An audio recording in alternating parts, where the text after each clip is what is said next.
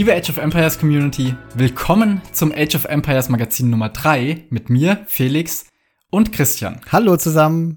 Wir berichten heute über ein paar interessante Neuigkeiten aus dem vergangenen Monat, darunter zwei Spiele aus dem Wandering Warriors Cup, dem Killer Patch, der für kurze Zeit Team Games in Age of Empires 2 nahezu unmöglich gemacht hat, das jetzt schon legendäre und längste Age of Empires 2 Spiel aller Zeiten und über einen brisanten Leak, der ganz stark auf ein neues DLC hindeutet. In unserem Spotlight diskutieren wir dann auf euren Wunsch hin über Slaming. In Neues von uns berichten wir von zwei Highlights aus unseren Spielen. Und wir haben außerdem Fly Like Django, einen deutschen Caster, Coach und Topspieler vors Mikrofon bekommen und ein tolles und persönliches Interview mit ihm geführt. Und zum Schluss gibt's dann wie immer den Ausblick auf die Turniere im März. Viel Spaß mit dieser Folge. Neuigkeiten. Es gibt eine ganze Reihe von Neuigkeiten, denn der Februar hat es wirklich in sich gehabt. Und wir fangen an mit einer kurzen Meldung von Memp. Der hat nämlich in seinem Stream am 3. Februar eine Ankündigung per Stream Command gemacht. Darin hieß es, dass es drei S-Tier-Turniere im Jahr 2022 von ihm geben wird.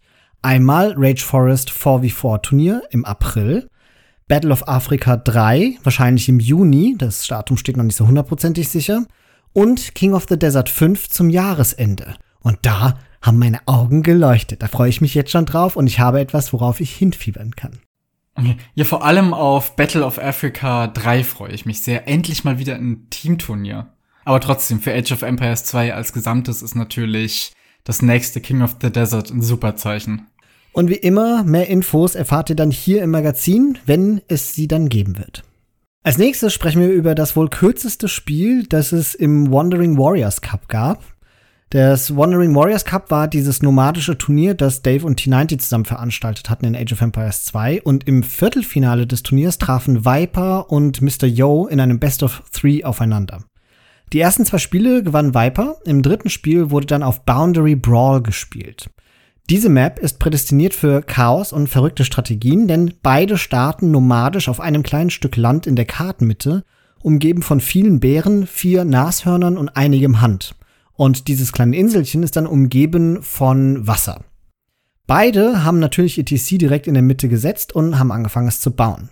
Da sie in unmittelbarer Nähe zueinander starten, bekommen sie eigentlich nahezu alles mit, was der Gegner macht und es ist Meta auf dieser Map gewesen, sich möglichst früh zu versuchen, die ganzen Boars in der Mitte streitig zu machen. Deswegen wurden auch gerne mal so Zivilisationen wie die Goten gepickt, die die Boars sehr schnell und sicher töten können. Und sowas ähnliches hat Mr. Yo versucht, der als Berber schnellere Wills hatte und so von den Nashörnern nicht so leicht attackiert werden kann. Man startet also mit drei Wills. Mr. Yo hatte einen ganz klaren Gameplan. Als sein TC circa zu 90% fertig gebaut war, holte er gleichzeitig mit zwei verschiedenen Wills zwei verschiedene Boars. Und der dritte Will baute dann das TC restlich fertig. Aber er war zu früh dran. Das TC war noch nicht fertig, als die Wills schon an dem TC standen mit den zwei Boars im Schlepptau. Der erste Will starb am Nashorn genau in dem Moment, wie das TC dann fertig gebaut worden war. Dann garnisonierte er die anderen zwei Wills schnell, damit er damit das Nashorn schwächen kann, um es dann als Nahrung sammeln zu können, aber er hat das Timing verpasst und mit dem TC dann das Nashorn getötet, was bedeutet, dass er die Nahrung nicht nehmen konnte. Er hatte dann einen Villager weniger und konnte sein Boar nicht nehmen. Das andere Boar ist, glaube ich, in der Zwischenzeit sogar wieder zurückgelaufen. Und nach diesem katastrophalen Start hat Mr. Yo dann sofort aufgegeben. Das Spiel endete nach sage und schreibe zwei Minuten und 16 Sekunden. Und es war höchst unterhaltsam, wie übrigens das ganze Set, das ihr auch auf Daves Kanal anschauen könnt. Den Link dazu gibt's in der Folgenbeschreibung. Ja, das war irgendwie gleichermaßen unterhaltsam wie traurig, ne? Ich hatte dich ja damals auf das Spiel hingewiesen und du hast erst mal gebraucht, um es überhaupt zu finden, weil es so kurz war. Ja, aber schon etwas Besonderes, wo auch unser Eins dann mal sieht, dass wir nicht die Einzigen sind, die ab und an mal irgendwie ihr Town Center und die daraus fliegenden Pfeile etwas missmachen. ich glaube, du hattest damals zu mir gesagt, es ist irgendwie traurig und irgendwie unterhaltsam. Und das trifft so gut, weil es halt das dritte Spiel war. Und Mr. Yo war definitiv einer der Favoriten für diesen Wandering Warriors Cup, weil er so gut auf Nomad-Karten ist.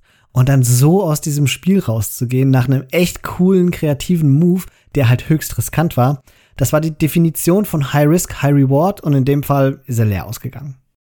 Schade. Das hätte noch mal ein weiteres interessantes Spiel im Set werden können, aber auch so was einzigartig. Und ich habe noch ein weiteres Spiel mitgebracht aus dem Wandering Warriors Cup.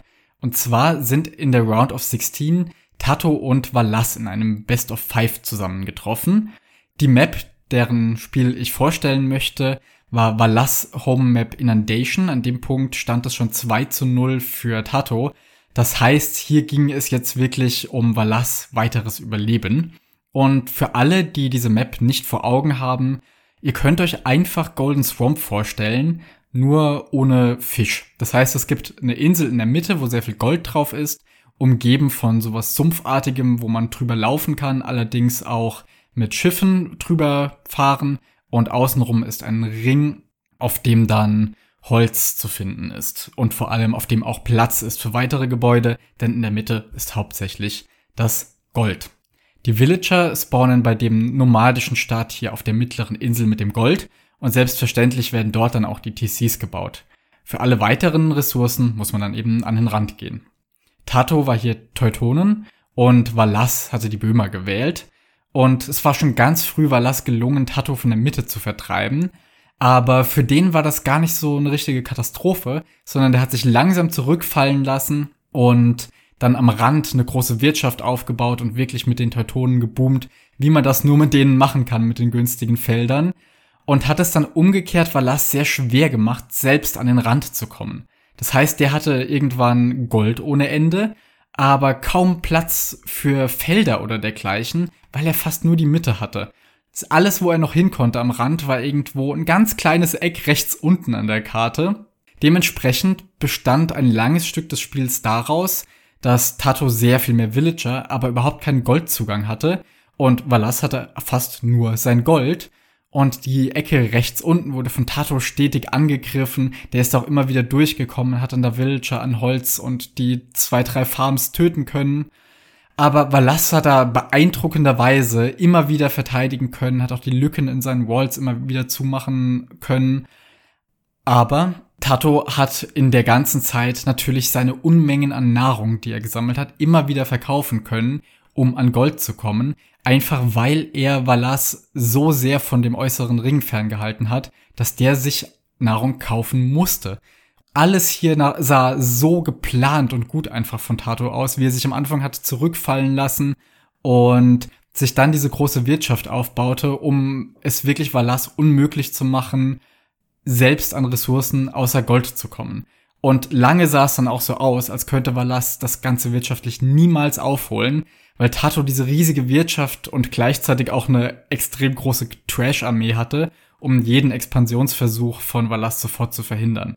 Irgendwann hat es Valas dann aber doch geschafft, die Ressourcen für das Hufnies-Upgrade der Böhmer zu sammeln. Das war etwas, wo ich noch mal kurz dachte, oh, jetzt schafft das vielleicht doch noch, kann das Ganze wenden.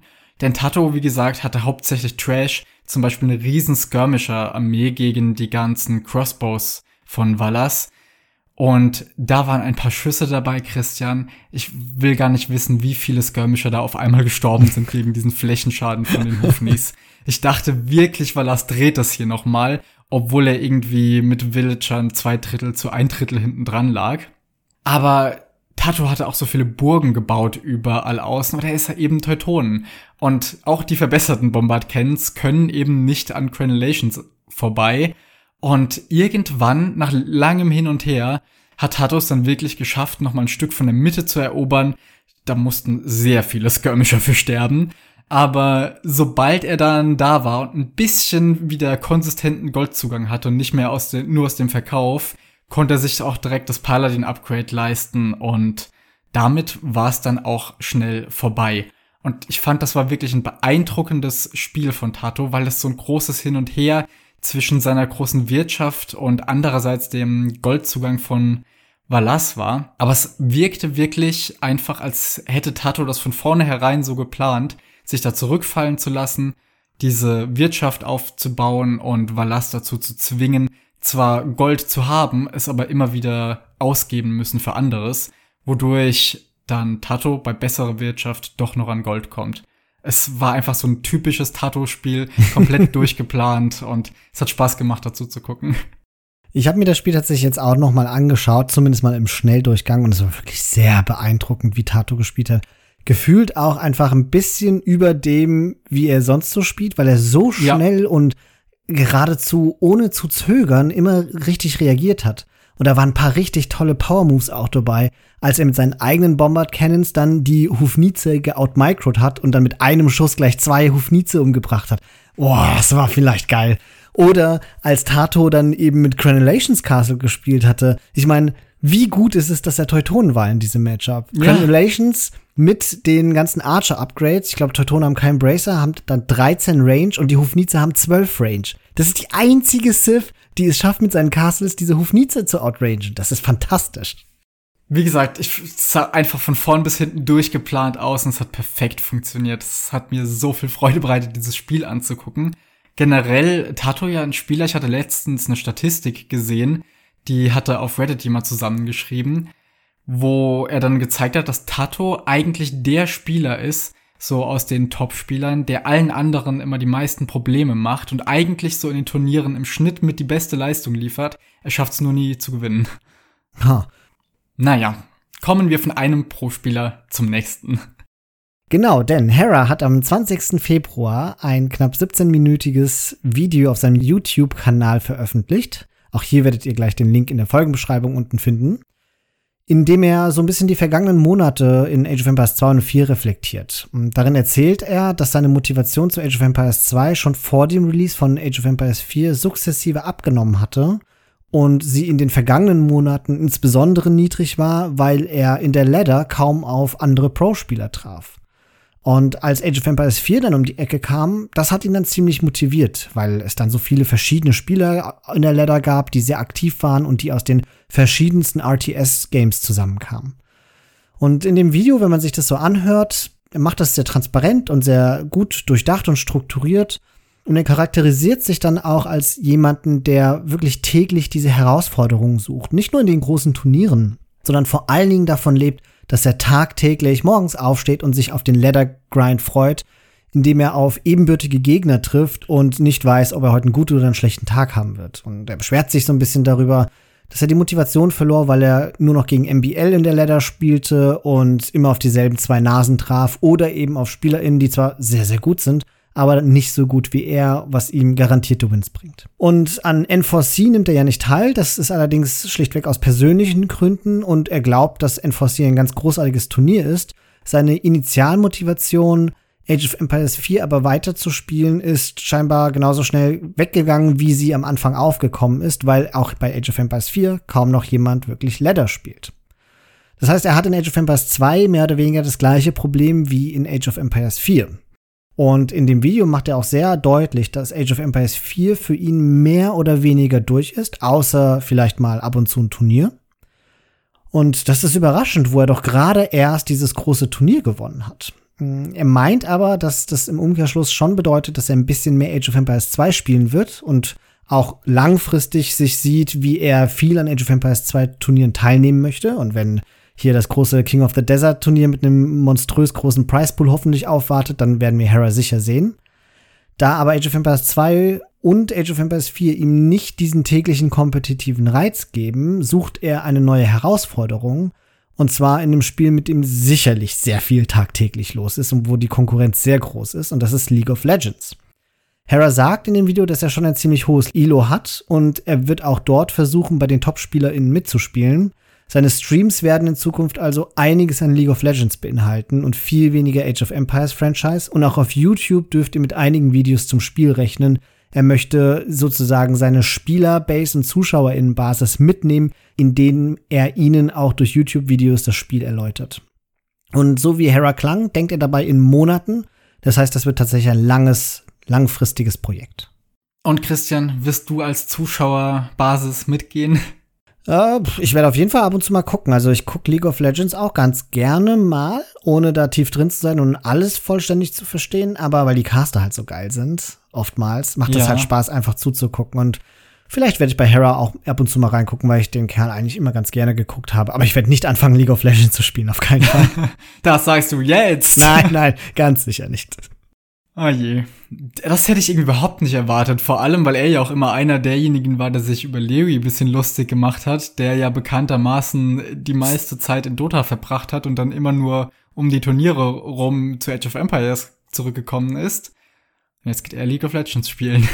ich kann total nachvollziehen, was er sagt. Das ist halt sein Charakter und er entspricht halt so einem sehr kompetitiven Spieler. Es klingt halt komisch, wenn man das sagt, aber wenn er wirklich anfängt, Ladder zu spielen und nur gegen Leute spielt, die schlechter sind als er und einfach jedes Mal gewinnt, dann geht ihm auch die Lust verloren. Kann man schon verstehen. Ja, klar. Und die Lust ist uns auch vergangen vor kurzem, nämlich ab dem 31. Januar. Da kam nämlich der neue Patch für Age of Empires 2 heraus und das führt uns zur nächsten Nachricht oder nach, zur nächsten Nacherzählung eigentlich genauer genommen. Der Patch klang auf dem ersten Blick ganz cool, insbesondere für die Offline-SpielerInnen unter euch. Zwei neue Koop-Events, zwei neue Koop-Kampagnen und für die Online-SpielerInnen Deathmatch Ranked Lobby. Auch das ist, hat seine Rückkehr gefunden, passend zu dem Deathmatch-Turnier, das gerade stattfand. Die wohl spürbarste Veränderung war jedoch, dass plötzlich für große Teile der Spielerinnenschaft die Multiplayer-Spiele geradezu unspielbar wurden. Wir waren davon ebenfalls nicht verschont worden. Die Spiele hingen derart stark, dass stellenweise das Spiel entweder ruckelte wie verrückt oder sogar periodisch stehen blieb. Und nach zwei oder drei solcher schmerzhaften Spielerfahrungen entschieden wir uns erstmal auf einen Hotfix zu warten und nicht mehr im Ladder zu spielen. Selbst unser Turnierspiel, das äh, wie immer für diese Woche angesetzt war, hatten wir von der Turnierleitung nach hinten legen dürfen, weil einfach so omnipräsent war, dass man nicht spielen kann. Und das ist ja schon krass bei einem Patch, das jetzt erstmal gar nicht so viel am Spiel verändert, dass sich da so etwas reinschleicht. Nach einigen Tagen kam dann auch der Hotfix und äh, zumindest wenn ich mich richtig erinnere, war das ja bei uns dann mehr oder weniger vorbei mit dem Fehler. Man hat aber schon noch gemerkt, dass es immer noch ruckelig war und wir hatten auch gegen Leute gespielt, die dann immer noch pausieren mussten, weil es ihnen so sehr geleckt hatte. Insofern weiß ich gar nicht, wie genau der Stand der Dinge jetzt ist. Aber ich weiß, dass die Beschwerden ganz eindeutig zurückgegangen sind. Und diese Informationen nutzen wir, um auch mal einen Hinweis zu geben. Denn selbstverständlich hat sich die Community sofort beschwert und die EntwicklerInnen haben ja verhältnismäßig schnell reagiert und einen Hotfix gegeben. Was bedeutet, dass sie das Feedback hören.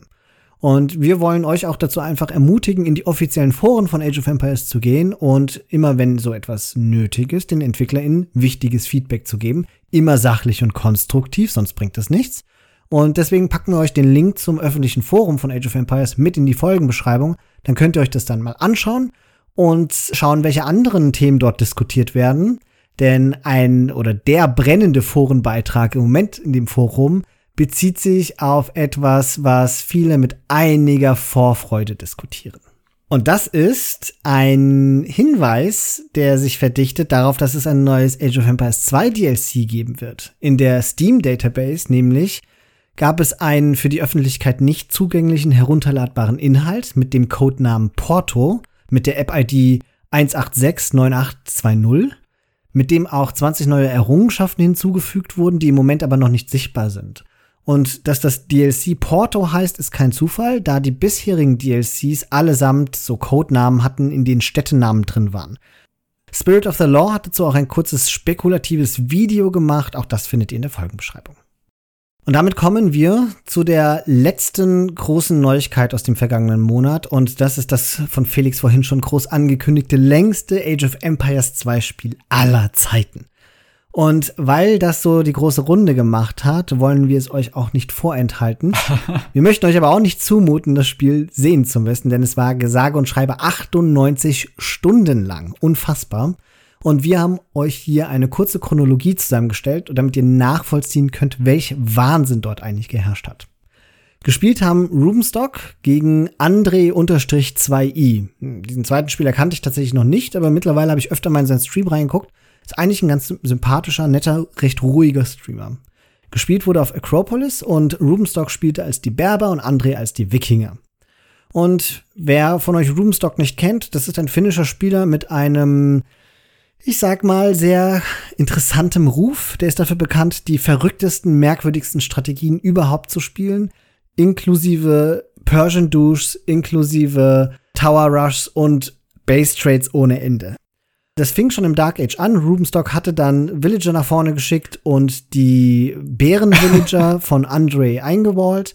In der Feudalzeit hat Rubenstock getower rushed. Im Castle Age hat dann Andre es geschafft, sich ein bisschen zurückzukämpfen, obwohl überall auf seinem Hügel auf Akropolis Türme standen und Rubenstock sogar gecastle droppt hatte. In der Imperialzeit hat er sich dann auch wieder immer mehr von der Map zurückgekämpft. Dann war das ungefähr 50-50 aufgeteilt. Und dann geht's plötzlich los. Dann fangen die Dinge an, die man sonst nicht so sieht. Das Gold ging nach ungefähr einer Stunde und 40 Minuten aus. Roomstock kämpfte mit Camel Archern, Husaren und Skirms und Andre mit Berserkern und Helps. Nach zweieinhalb Spielstunden gab es keine Bäume mehr. Das war ein Zeitpunkt, an dem Andre noch 100 Villager hatte, 30 Militär und so gut wie keine Ressourcen mehr. Roomstock war bei 95 Villagern, 50 Militär, aber er hatte noch fast 5000 Nahrung in der Bank. Und er hatte 80 Farms, die er natürlich bald nicht mehr reseden kann. Andre jedoch, und das ist wichtig, hatte vier Reliquien, Roomstock nur eine. Und wenn man Reliquien hat, gewinnt man über die Zeit Gold. Und solange man einen Markt hat, kann man sich jede beliebige Ressource ja kaufen. Nach circa zwei Stunden 45 Minuten ist Roomstock in alter Roomstock-Manier mit Villager nach vorne gerannt und hat einfach Andre noch ein paar Farms geklaut, um sie dann zu löschen. Nach drei Stunden und 40 Minuten ist Roomstock mit Husaren in die Base von Andre geritten und hat das Kloster zerstört und damit hatte dann Andre kein Kloster mehr und auch keine Reliquienzugang.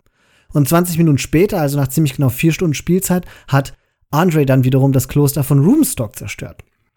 Und jetzt konnte keiner mehr neue Ressourcen holen. Kein Gold auf der Karte, kein Holz auf der Karte, Farms laufen aus und nicht genug Holz, um ein neues Kloster zu bauen, damit die Reliquien wieder reingesetzt werden können. Es war eine Stalemate-Situation. Ruben hatte eine Handvoll Husare, einen Camel Archer und 25 Dorfbewohner. Zu Hause hatte er ein TC und eine Burg und er hatte keinen Murder Holes, aber er brauchte es nicht, weil das TC und die Burg sich gegenseitig gedeckt hatten. Andre hatte mehrere Burgen zu Hause, aber die haben sich nicht gegenseitig gedeckt. Dafür aber hatte er Murderholes. Das heißt, Roomstock konnte nicht einfach unter die Burg rennen und sie zerstören. Andre konnte zu diesem Zeitpunkt Roomstock niemals besiegen, solange Roomstock seine Einheiten einfach in die Burg und das TC gepackt hat. Roomstock hingegen kann mit einem seiner Husare die Pfeile aus der Burg auf sich ziehen, um ihn auszuweichen, während die anderen Einheiten das Gebäude attackieren. Das klappt aber nur dann, wenn Andre gerade AFK ist, weil der ja sonst dank Murderholz einfach seine Burg neu zielen lassen kann auf die Einheiten zu Fuße der Burg. Es ist also riskant für Roomstock anzugreifen, aber es ist nicht unmöglich. Und dann ging's ins very, very late game. Beide Spieler haben sich ab und zu versucht anzugreifen, während der andere AFK ist. Nach 33 Stunden schaffte es Ruben tatsächlich eine Burg zu zerstören, während Andre geschlafen hatte. Während des Angriffs auf die zweite Burg wachte aber Andre auf und Ruben musste seinen Angriff abbrechen. Nach 50 Stunden greift Roomstock die zweite Burg nochmal an, Andre war aber rechtzeitig da. Nach 59 Stunden ein erneuter Angriff von Roomstock, allerdings wieder erfolglos. Nach 80 Stunden hat Andre drei Villager und einen Berserker übrig, Roomstock hat noch neun Villager, sechs Husare und einen Camel Archer. Und es war klar, Andre kann nicht gewinnen, außer Roomstocks Spiel crasht oder er macht zu große Fehler beim Angreifen. Insofern war es ein sinnloses Spiel seit bald 70 Spielstunden, aber es zog die Massen an. Roomstock hatte teilweise 1700 ZuschauerInnen, Andre kam auch fast an die 800 dran. Und später waren es sogar über die 1000 kurz vor Schluss. Nach ziemlich genau 98 Stunden Spielzeit dann ist Roomstock gedroppt und das Spiel kam schlagartig zu einem Ende. Andre hat gewonnen und wenig überraschend die ZuschauerInnen forderten, dass das Spiel restored wird. Was für ein Spiel. Und ich weiß noch, du hattest mich darauf hingewiesen, dass das hier gerade stattfindet. Und ich habe dann bei was auch immer ich gerade getan hatte, da mal reingeguckt. Und irgendwie hatte das eine seltsame Faszination, bei Roomstock einfach zu sehen, wie diese Einheiten da patrouillierten auf dem kleinen Stück zwischen Town Center und Castle. Und niemand so richtig wusste, was man da jetzt genau tun soll, außer warten. Aber es wurden immer mehr und immer mehr ZuschauerInnen und es hat mich ein bisschen traurig gemacht, auch für Rubenstock, weil er immer wirklich sehr unterhaltsame Spiele hat, wenn er streamt. Und jetzt, wo man nichts sehen kann, außer die paar Husare, die auf und ab patrouillieren, jetzt hat er 1700 Leute, die ihm zugucken. Ja, aber es war auch ein persönlicher Stream. Roomstock war dann auf einem Date, von dem er ein bisschen erzählt hat. und man hat das mitbekommen, dass er sich auf ein Date vorbereitet. Man hat Roomstock irgendwie in drei verschiedenen Outfits gesehen, weil sich das ja über mehrere Tage gestreckt hat. Irgendwie war das ja schon nett. ja, vor allem auch das Ende, wo Roomstock einfach gesagt hat, ja, er wird jetzt mal übers Wochenende wegfahren und lässt den Stream laufen. und währenddessen dann hat sein Internet irgendwann versagt. Das war schon traurig. Spotlight. Laming. Ein Szenario, das uns regelmäßig geschieht. Wir scouten unsere Ressourcen am Anfang eines Spiels und Stück für Stück kommt unser Scout an allem vorbei. Hier zwei Schafe, da Gold und Stein, hier ein Bohr und dann nochmal zwei Schafe. Aber Moment, fehlt da nicht irgendwas? Und dann beginnt sich schnell die große Frage, wurde einem was weggenommen? Steht das Bohr in dem einen Feld, das man noch nicht gescoutet hat? Und dann beginnt die große Panik. Oder andersrum, die eigenen Ressourcen standen glücklich, wurden schnell gescoutet und man geht nach vorne, um zu sehen, was der Gegner so treibt. Und siehe da, dort steht ein unbeaufsichtigtes Bohr. Nimmt man's mit? Ist es das Risiko wert? Egal wie man das Ganze nun nennen möchte, Layman oder Litten, wie manche ja zu sagen pflegen mittlerweile, anderen Ressourcen wegzunehmen, ist ein sehr umstrittenes Thema. Und wer unseren Age of Empires Content schon länger verfolgt, weiß, dass auch Christian und ich meist eher zum Spaß uns doch mal etwas darüber zanken. Also sammeln wir doch mal ein paar Argumente für und gegen das Layman. Zunächst würde ich mal behaupten, dass Layman grundsätzlich zu unterhaltsameren Spielen führen kann. Einerseits im Dark Age, da dann da mal ein bisschen mehr passiert und andererseits aber auch später, eben wegen der nötigen Anpassungen. Wobei ich denke, dass das eher im 1 gegen 1 zutrifft als im Team, denn ohne ein zweites Board dann direkt gedoppelt zu werden, ist nochmal was anderes, als sich im 1 gegen 1 bisschen anpassen zu müssen. Wobei man dagegen natürlich auch direkt einwenden könnte, dass Spiele unter Umständen, je nach Ausmaß eines Lames eben, auch sehr schnell vorbei sein können dadurch. Und man muss da wahrscheinlich auch noch ein weiteres Mal differenzieren, nämlich zwischen den Pros und uns niederem Volk. Denn wer in irgendeinem S-Tier-Turnier ein Bohr und dann vielleicht auch noch ein paar Schafe verliert, hat es schon sehr schwer davon zurückzukommen, während das bei uns ja noch eher drin ist. Doch auch da ist es, nach entsprechender Anpassung, durchaus möglich, da nochmal zurückzukommen oder einfach selbst dem Gegner noch was zu lamen. Denn wir haben ja schon öfter mal Scouts mit Boss im Schlepptau aneinander vorbeireiten sehen. Außerdem ist Laming in bestimmten Ausnahmefällen womöglich sogar ein Weg für jemanden, der ein schlechtes Sith-Matchup oder auch vielleicht einfach eine schlechte Map oder noch anderweitig grundsätzlich einfach einen schlechten Start ins Spiel hatte, ein Weg, wieder in das Spiel zurückzufinden. Und Christian, was meinst du jetzt? Ist es irgendwie spannender im Dark Age einen Lame haben zu können? Oder wäre es spannender für die Spiele insgesamt, wenn jedes Spiel für beide Seiten immer planbar mit den gleichen Ressourcen und genau der geplanten Bildorder funktionieren würde und damit vielleicht später ausgeglichener wäre? Ich muss tatsächlich sagen, alle Punkte, die dafür sprechen, die du angeführt hast, den stimme ich vorbehaltlos zu.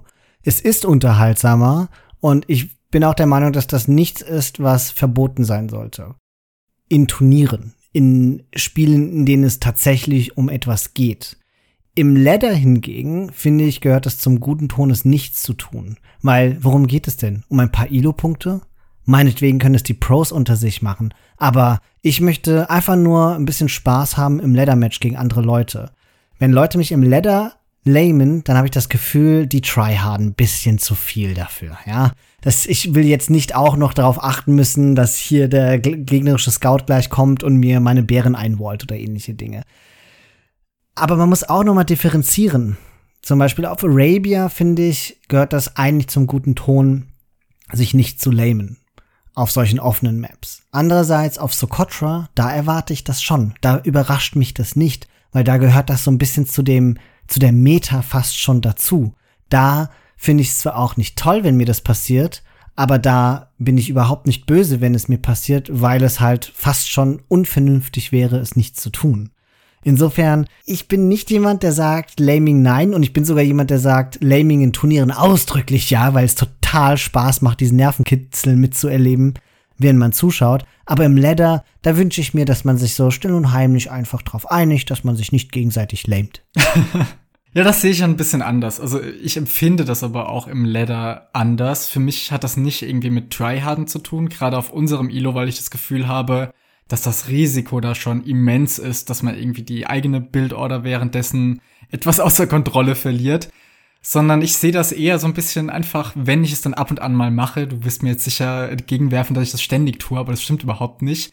Eher so als Herausforderung an mich selbst und manchmal, wenn ich merke, dass ich irgendwie so einen langsamen Tag habe, auch gerade so als Fingerübung quasi, um ein bisschen in Schwung zu kommen und mich zu zwingen, meine APM ein bisschen hochzufahren. Genau, das nennt man dann Tryharden. Na, aber ich mache das ja dann nicht, damit der, mein Gegner die Nahrung weniger hat. Nö, du machst das, um zu gewinnen. Genau.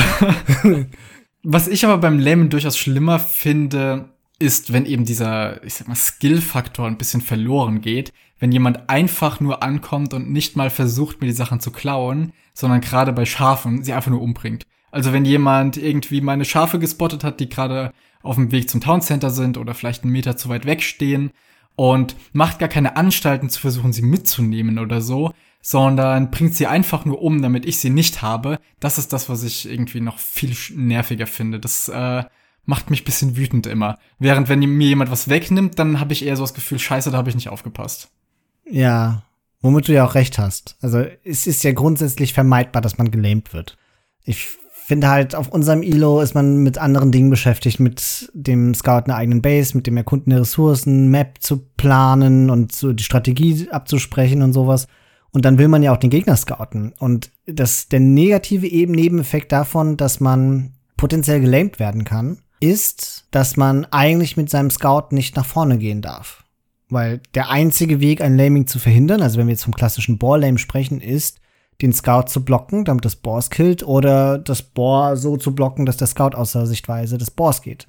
Und beides erfordert, dass man einen Scout hat. Nichts anderes im Dark Age schafft es, das zu verhindern. Und das finde ich ist disruptiv für das, was eigentlich das Dark Age für mich ausmacht. Und das ist vor allen Dingen Scouting, also Informationen sammeln.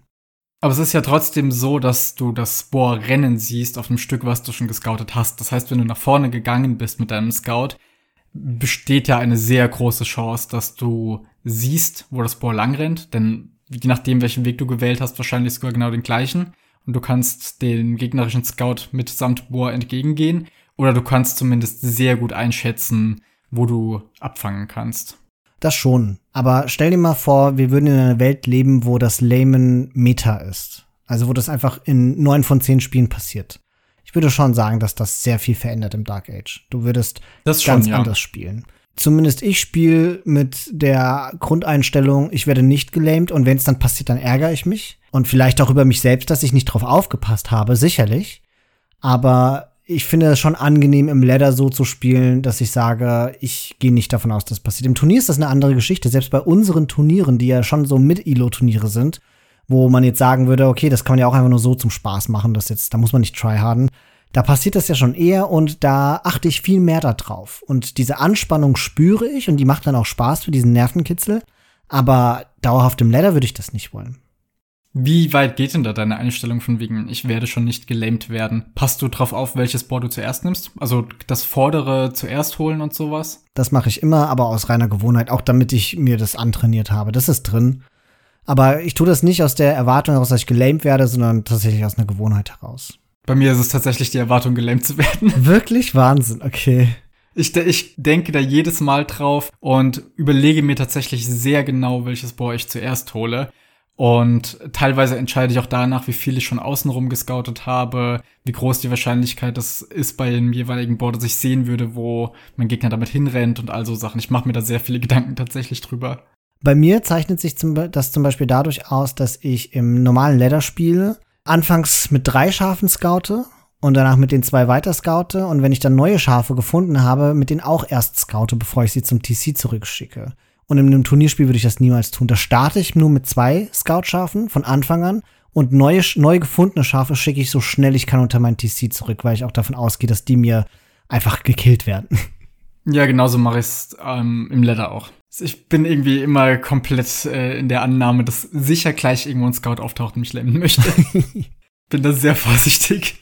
Wo ich dich, Lamer König, ja jetzt schon hier vor mir habe im Podcast, dann habe ich ja eine Frage an dich. Es gibt ja mindestens mal zwei Techniken dazu, wie man ein Bohr lamen kann. Die eine ist, man geht halt mit dem Scout hin und schlägt es äh, zweimal. Das, das muss man ja zweimal machen, damit das Bohr einem auch dauerhaft folgt. Und dann darf man das Bohr ja nicht aus der Sichtweite verlassen. Und beziehungsweise man darf nicht außerhalb der Sichtweite des Bohrs sein. Und die eine Strategie, um sicherzustellen, dass er nicht außerhalb der Sichtweite des Bohrs ist, ist so in Zacken hoch und runter zu rennen mit dem Scout. So mache ich das. Die zweite Strategie ist, die Stoppfunktion zu benutzen. Wenn man den Hotkey dafür hat, dann klickt man halt mit dem Scout irgendwo hin. Und wenn man ein paar Meter gelaufen ist und Abstand zum Bohr hat, dann stoppt man, dann bleibt der Scout rapide stehen an Ort und Stelle und dann klickt man wieder den nächsten Bewegungsmove. Wie machst du das? Äh, Variante Nummer zwei. Ich glaube, die hat Huang irgendwann etabliert.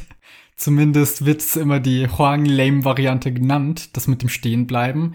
Und das fällt mir leichter, was wahrscheinlich auch ein bisschen dran liegt, dass ich grundsätzlich eine niedrigere APM habe als du. Und dementsprechend mir dieses Zickzack-Klicke nicht so liegt, sondern ich kann halt meinen Scout wohin schicken, mache ein paar andere Sachen, kehre zurück, lass ihn kurz stehen und klicke ihn sofort wieder weiter. Und dann kann ich mich halt wieder ein paar Sekunden was anderem widmen. Das erfordert weniger Aufmerksamkeit als das Hin- und Herklicken. Und vor allem fällt es mir auch leichter, irgendwie, ja, einfach einen geraden Weg damit zu wählen und nicht gucken zu müssen, ob ich jetzt aus Versehen irgendwie in eine Woodline reinrenne oder so. Ich weiß nicht, ob du das weißt, Felix, über mich, aber manchmal so zwischen Meetings oder wenn ich so langweilige Zoom-Meetings habe, dann mache ich Age of Empires an im Hintergrund und dann fange ich an, Lame zu üben. Einfach nur so, aus Langeweile.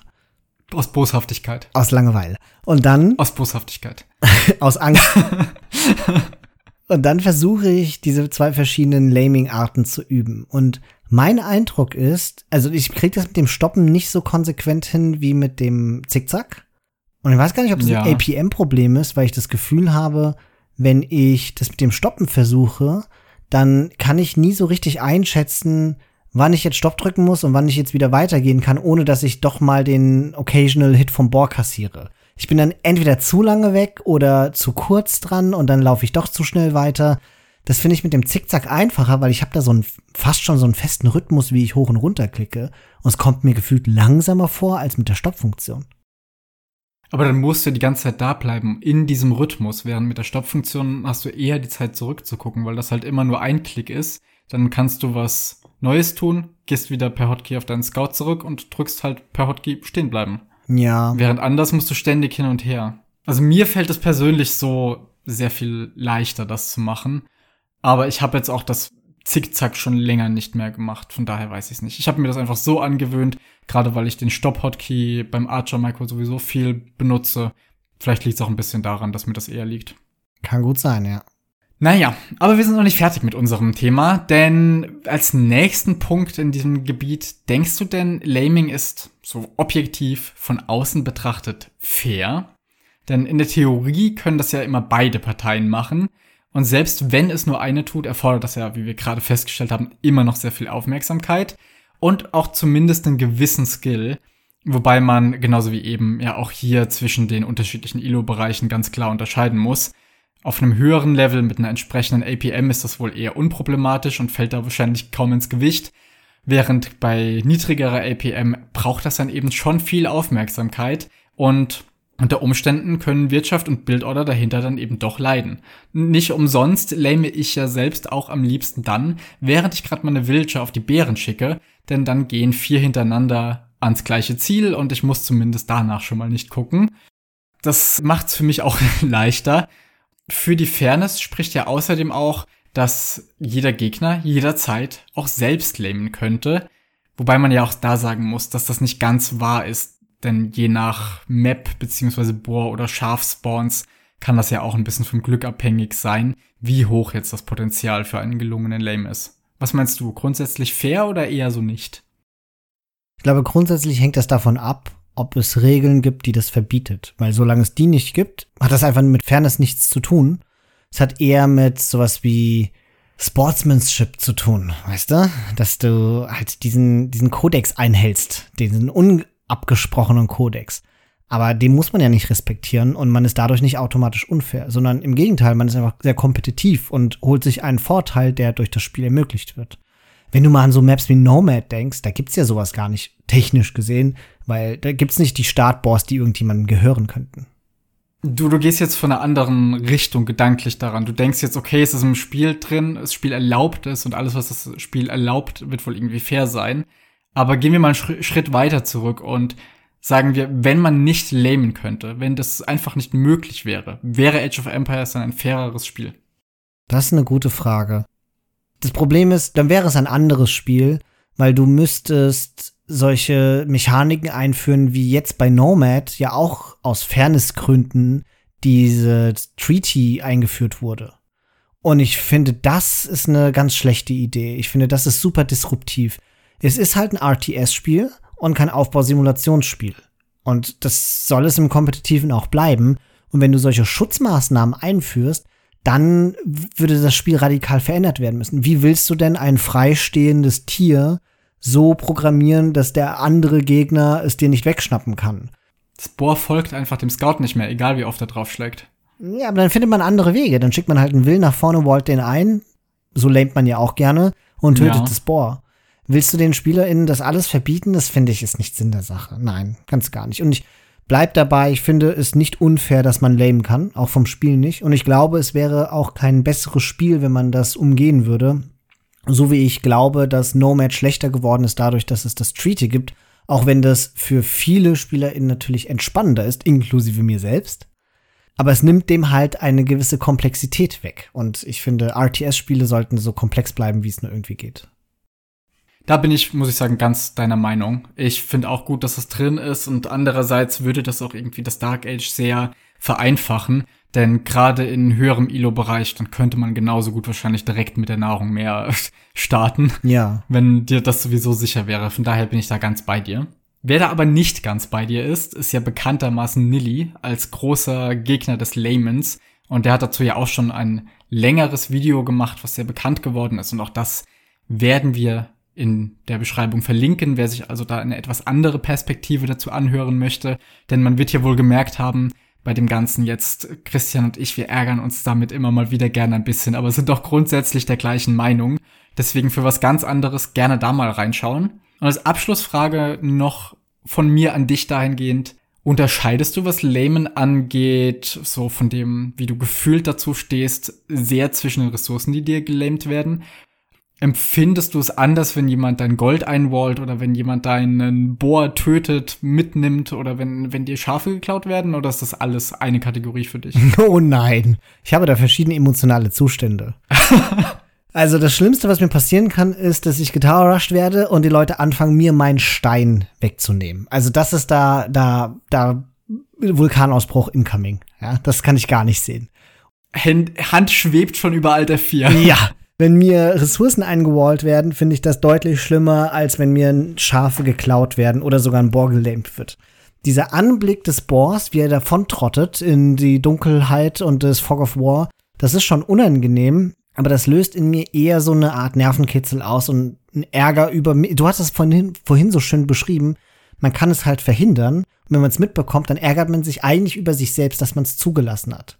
Wenn mich aber jemand einwallt, dann hat das fast schon was Erniedrigenderes. Und das finde ich sehr unangenehm und äh, auch legitim und eigentlich ein sehr, sehr kluger Move. Also wenn Leute meine Ressourcen einwallen, auch da wieder, ich ärgere mich sehr darüber, dass die so geistesgegenwärtig waren, es zu tun, aber da fühle ich mich eher erniedrigt, weil das etwas ist, wo ich noch viel mehr das Gefühl habe, dass ich das nun wirklich hätte verhindern müssen.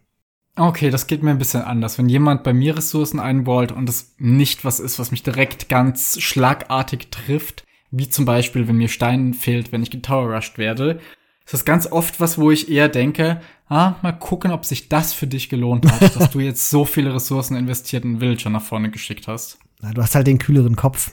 Aber dafür ärgerst du dich, wenn deine Schafe abgeschlachtet werden vor deinem Auge. Ja, das macht, das macht mich böse. Andererseits, wenn es jemand schafft, unter meinen Schafen durchzureiten und dass ich die dann selbst mit einem Towncenter töte, während ich versuche, auf den Scout zu schießen, da denke ich mir wieder, ah, gut gemacht. stimmt, stimmt. Aber jetzt muss ich dir doch auch noch mal eine Frage stellen. Fühlst du dich nicht einfach manchmal schlecht, während du lämst? Oder hast du da gar keine Gewissensbisse? Ich habe da tatsächlich keine Gewissensbisse. Ich finde das eigentlich ganz oft, egal wie es ausgeht, eher lustig. Wenn ich es geschafft habe, dann denke ich eher, ah ja, hat gut funktioniert, gut gemacht. Aber auch wenn es nicht geht, dann ärgere ich mich kurz über mich selbst, aber dann ist das irgendwie auch, weiß nicht, ich nehme das irgendwie nicht so ernst. Warum passiert es dann manchmal, dass du mir dann so ganz so, so verschämt, verschüchtert nach dem Spiel sagst, ja, vielleicht habe ich auch versucht noch, vielleicht hatte er auch noch ein Bohr weniger, wenn du dich doch nicht schämst? weil ich mich zwar an sich nicht schäme, aber weil ich weiß, wie du darauf reagierst und dass dann deine Konzentration für die nächste Viertelstunde weg ist und du dir überlegst, wie du den beiden mitteilen kannst, dass du trotz der 300 Spiele, die wir gemeinsam hatten, nichts mit mir zu tun hast. Dann hast, dann machst du das alles fürs Team, oder? So ja, kann man es doch zusammenfassen. Genau. So können wir das zusammenfassen. Neues von uns. Zunächst möchte ich sprechen über eine Map, an die ich ganz besondere Erinnerungen habe. Denn damals, in grauer Vorzeit sozusagen, den Anfangstagen von DE, gab es für eine ganze Weile keine wechselnden Map-Pools, keine Bands und auch keine Favoriten. Ein Map-Pool und es konnte alles kommen. Und in diesem Map-Pool befand sich eine Map namens Steppe. Eine Map, die mich damals beim Lernen von dem Spiel sehr begleitet hat und die ich auch immer echt gern gespielt habe, und jetzt, nach Monaten, nach Jahren, war sie endlich mal wieder im Team Map Pool. Ich muss sagen, knappe zwei Jahre später hat sich unser Blick auf die Map doch etwas verändert, ne? Ich spiele immer noch gerne, doch auf einmal ist nicht mehr der nomadische Start und auch nicht das Holz außen sehr spannend, sondern vielmehr die freie Fläche in der Mitte, die früher vor allem ziemlich langweilig war. Denn dort gibt's Rehe zu jagen, die habe ich damals in meinen ersten paar Dutzend Stunden einfach komplett ignoriert. Jetzt sieht das natürlich anders aus, jetzt möchte das selbst genutzt und beim Gegner verhindert werden. Aber das Ganze hier soll ja kein komplettes Spotlight zur Map werden, sondern ich möchte nur von unseren kürzlichen Erlebnissen berichten, denn wir haben zwar selbst in unseren beiden Spielen, die wir kürzlich auf Steppe hatten, nie Mongolen gespielt, aber jedes Mal gegen die Zivilisation. Insbesondere Christian war mit seinen sizilianischen Castles zur Mitte immer früh dabei, Druck aufzubauen, und zu verhindern, dass da jemand an übermäßig viel Hand kommt. Und daneben hatte ich die Maya gespielt, Archer ohne Ende gebaut und früh Imp geklickt. Und es hat mir echt Spaß gemacht, die Map wieder zu spielen. Jetzt mit diesem neuen Fokus und ich erinnere mich da an spannende Situationen mit Burgen, die wir gerade so hoch bekommen haben, die aber echt wichtig waren, wo wir uns dann drunter gesammelt und verteidigt haben. Du hast irgendwann mal First Crusade gemacht. Ich hatte Massen von Plumed Archern. Es waren, es waren gute Spiele, ne? Das waren fantastische Spiele. Und also ich muss da ja jetzt, ah, ich hasse es ja in aller Öffentlichkeit zu machen, aber ich muss dir da ja auch ein großes Lob aussprechen. Zumindest in dem einen Spiel, in dem ich Sizilianer gespielt hatte, da hattest du den schwierigeren Gegner gegenüber und ich hatte den etwas leichter zu bekämpfenden Spieler gegenüber. Und ich hatte mich dann relativ spontan dazu entschieden, sehr wenig Militär nur zu bauen und zu boomen, wie ein Irrer um dann eben auch ganz viele TCs zu haben, um First Crusade zu machen und Burgen zu bauen. Und ja, ich habe die Burgen dann auch in die Mitte der Karte gesetzt und versucht, Teile davon abzusichern. Aber du hast die halt fantastisch. Zu, alleine hast du zwei Leute beschäftigt, damit ich da meinen Free Boom hatte, um dann schön aufzuräumen. Das war schon ordentlich gespielt. Und das war auch das Spiel, glaube ich, wo du Maya hattest und dann erst einen riesen Archer-Haufen hattest und dann auch noch Plumed Archer reingemischt hattest. Und wir hatten so viele coole Einheiten auf dem Feld und mal nicht die typische einer spielt Cavalier und der andere spielt Arps Strategie gehabt, sondern irgendwie kann es Steppe schaffen, diese ungewöhnlichen Spielstile hervorzuholen. Und das Besondere ist ja auch noch dadurch, dass der Hand in der Mitte ist, das sorgt dafür, dass man relativ früh Villager hinausschickt, um den Hand zu sammeln und dadurch prinzipiell angreifbar bleibt. Und es verändert ein bisschen auch das Feudal Age oder bringt es zumindest in die Richtung von Feudal Aggression. Und das, da, da sind so viele Dinge auf dieser Map, die Spaß machen. Tja, und dank dir darf ich da mich voll ausleben. Ja, hat mir sehr viel Freude bereitet. Und wer weiß, vielleicht tauschen wir demnächst mal, ne? Vielleicht darf ich mal boomen. Ja. Ich möchte das ja so oft. Und dann kommst du immer an, oh, eins gegen zwei, bitte Hilfe. Und dann war's das wieder mit meinem Boom. es ist halt deutlich besser, wenn derjenige boomt, der leicht Panik schiebt, als derjenige, der ein bisschen die Ruhe behält. Ja, wahrscheinlich ist das schon richtig. Es ist so schlimm, wie, wie ich mittlerweile akzeptiert habe, dass ich bei uns der Panikschieber bin. Das passt so gar nicht zu meinem Selbstbild, aber es hat sich halt bewahrheitet. Ja, in Age of Empires ist es irgendwie so. Ich weiß auch nicht. Irgendwie lassen mich da viele Dinge sehr kalt und ich bleib ruhig. Manchmal ja aber auch zu ruhig, muss man sagen. Es gibt so Situationen, wo ich dann nichts sage und denke, ja gut, Christian wird's gleich schon noch richten. Ich verteidige mich jetzt hier gegen die zwei Leute und wenn ich ein, zwei Villager verliere, dann passt es schon. Dafür hat Christian seine Ruhe. Und es gibt dann Spiele wie hier auf Steppe, wo das super läuft und ich trotzdem noch ein gutes Spiel habe. Und es gibt aber auch dann ab und an Spiele, wo ich mich ja komplett verschätze und dann so, ey Christian, ich bin tot. und du fängst an, von Anfang an zu schreien und äh, mich dazu zu bringen, zu dir zu kommen. Und ich glaube, es hat halt so beides seine Vor- und Nachteile. Es führt beides oft dazu, dass man irgendwie überreagiert in deinem Fall und ich wohin komme, wo es nicht nötig gewesen wäre, meine Strategie komplett ändere. Und andererseits sterbe ich halt manchmal still und heimlich, ohne dass du weißt, wie schlimm es um mich steht. Ja, Und apropos Panik schieben, ne? Ja, da gab es noch ein anderes besonderes Spiel im letzten Monat. Ein Spiel, das bei Christian unmittelbar und bei mir aus dem gleichen Grund wie eben mittelbar sehr viel Stress ausgelöst hat. In der AOE2 Germany 2v2 Liga haben wir nämlich mal wieder Team Islands gespielt. Eine Karte, auf der wir früher mal echt gut waren. Aber diese neue Meta mit den Landings, die liegt uns ja echt noch so gar nicht. Wir freuen uns also immer über Spiele auf der Karte, blicken aber auch gleichzeitig mit etwas Angst darauf, und in besagtem Spiel wählten wir, wie wir das immer tun, die Wikinger und die Italiener als Zivilisationen. Unsere Gegner hatten Portugiesen und Perser. Und unser Plan ist im Grunde immer bei dem zu bleiben, was wir können. Wasser. Das heißt, wir versuchen Landings zu spotten und schon auf dem Wasser abzufangen. Bisher zugegebenermaßen immer mit mäßigem Erfolg. Und so auch diesmal, als ich auf einmal Christians panische Stimme hörte, deren Tonfall es immer nur in zwei Situationen gibt. TC Drop oder Tower Rush. Und natürlich hatte der Perser, bei dem wir uns von Anfang an gefragt hatten, was denn nun sein Plan sein würde, sein TC daheim abgerissen und direkt, nachdem er mit dem Transportschiff rübergefahren ist, neben dem von Christian wieder neu errichtet.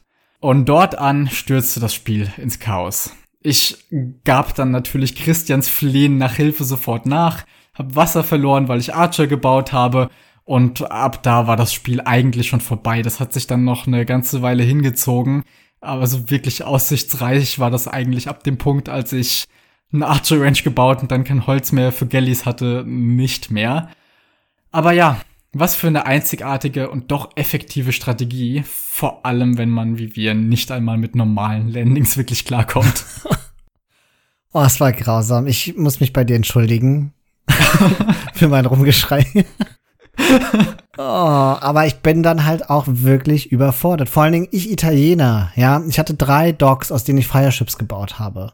Und das ist so ein kluger Move, den Italiener zu duschen, weil dann bleibt nur noch der Wikinger übrig, der keine Fire Galleys bauen kann. Oh, Mann.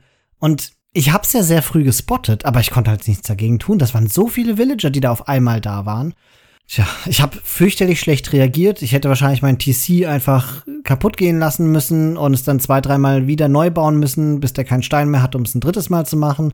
Und es gibt so viele Theorien, wie man den Persian Douche verhindern kann oder wie man darauf sinnvoll reagiert.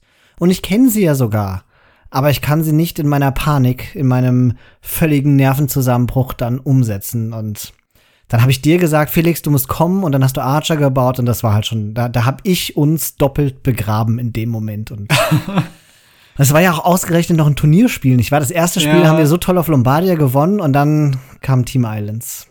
Du klingst aber auch immer gleich so vorwurfsvoll, wenn ich dann nicht innerhalb von 15 Sekunden mit irgendwas bei dir bin und ja, dann kann ich halt auch nicht anders. Ja, und ich bin mir sicher, in dem Moment meine ich das auch so vorwurfsvoll. Das ist völlig ungerechtfertigt.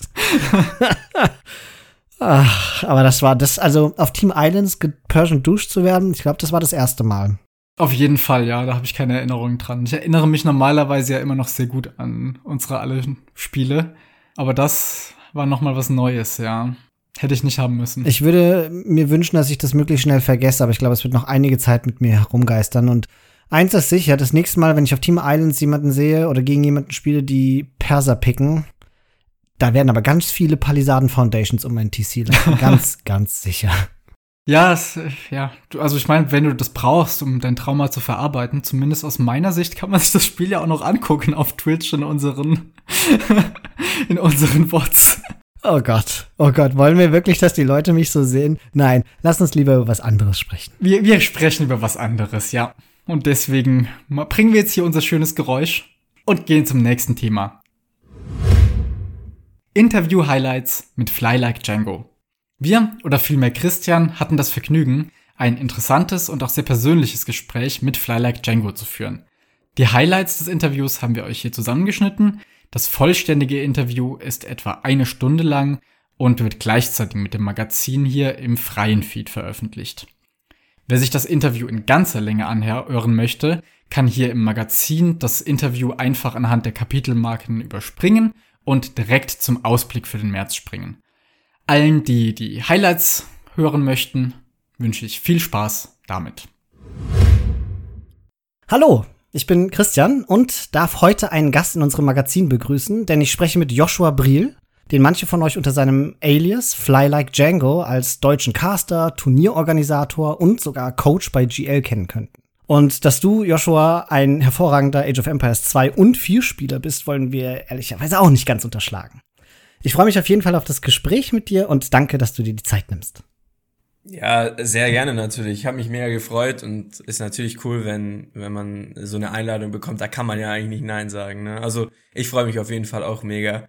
Ob das jetzt so ein begnadeter AOE 2 und 4 Spieler ist in letzter Zeit, ist bisschen nicht ganz so genial gelaufen, sage ich mal. Aber mal gucken, was die Zukunft noch so bringt. Naja, es ist immer so eine Frage der Perspektive und der eigenen Ansprüche. Ich meine, wenn man die 2001 Elo geknackt hat in Age of Empires 2 und irgendwie bei Age of Empires 4 oben mitspielt, dann ist das schon ziemlich respektabel. Gerade für so Mit-Elo-Leute wie mich. Ja, ist halt auch die, die Zeit immer, die man in Betracht haben muss. Ne? Viele AOE 2-Spieler spielen halt schon Jahre, also wirklich jahrelang. Ich habe jetzt, also ich glaube, dieses Jahr im Sommer sind es dann zwei Jahre ATS, also insgesamte ATS-Erfahrung. Ich habe ja mit AOE 2 angefangen und dann in Richtung AOE 4. Ich kann mal gucken, was ich gerade in AOE 4 für ein Ranking habe. Ich glaube, irgendwas mit 280 oder so auf der Rangliste müsste es sein. Ja, dann lass uns doch kurz über das Spielen sprechen. Und lass uns am besten erstmal ein mini kleines Spiel spielen. Hier, live im Podcast. Ich stelle dir Fragen über dich und Age of Empires und du musst ganz schnell spontan antworten, ohne Begründung oder Erklärung, okay? Das sind keine Wissensfragen, sondern das sind eher so Neigungen von dir dachte jetzt schon, es wird mein Wissen abgefragt. Ich hatte ein bisschen Angst. Keine Sorge. Die Fragen gelten dann immer doppelt. Das heißt, sowohl für Age of Empires 2 als auch für 4, okay? Okay, okay, okay, let's go. Lieblingszivilisation. Mongols. In AoE 2, in AoE 4. Uh, AoE 4, Lieblingszivilisation. Äh, Russ. Lieblingsmap. Arabia, Arabia. Welche Map möchtest du am liebsten immer bannen? In AoE 2 Arena, in AoE 4 alle Wassermaps, weil die absolut trash sind. Gegen welches Sith hast du die meisten Probleme? Chinese in AoE 2, weil sie einfach broken sind. In AoE 4 Mongols, auch da selber Grund, einfach gigabroken. Lieblings-Pro-Spieler? The Viper. Jetzt kommt eine schwierigere Frage. Lieblingscaster? Fly Like Django. okay, abgesehen von dir. Nilly. Auch für Age of Empires 4? Mm, nein. Ich muss ganz ehrlich gestehen, ich habe in Age of Empires 4 nicht viele andere Caster angeguckt. Ich habe ein paar Aussie Drongo Videos gesehen, ein paar Lidako Videos gesehen, ein paar Nili, aber ich habe mich dort mit den anderen Leuten ganz wenig bis gar nicht beschäftigt. Letzte Frage. Lieblingseinheit? Mango Dai. In AoE 2, in AoE 4. Uh, in AoE 4 ist schwierig. Hm, Horse Archer von Russ, I guess. Ja, ich mag berittene Bogenschützen, die man micronerden kann. Das kommt wahrscheinlich davon, weil ich, ich habe früher League of Legends gespielt und da hat man ja nur einen Champion, den man sozusagen die ganze Zeit ja handelt. Und deswegen kommt so dieses Verliebte in, ins Micro und in, ins Rumklicken.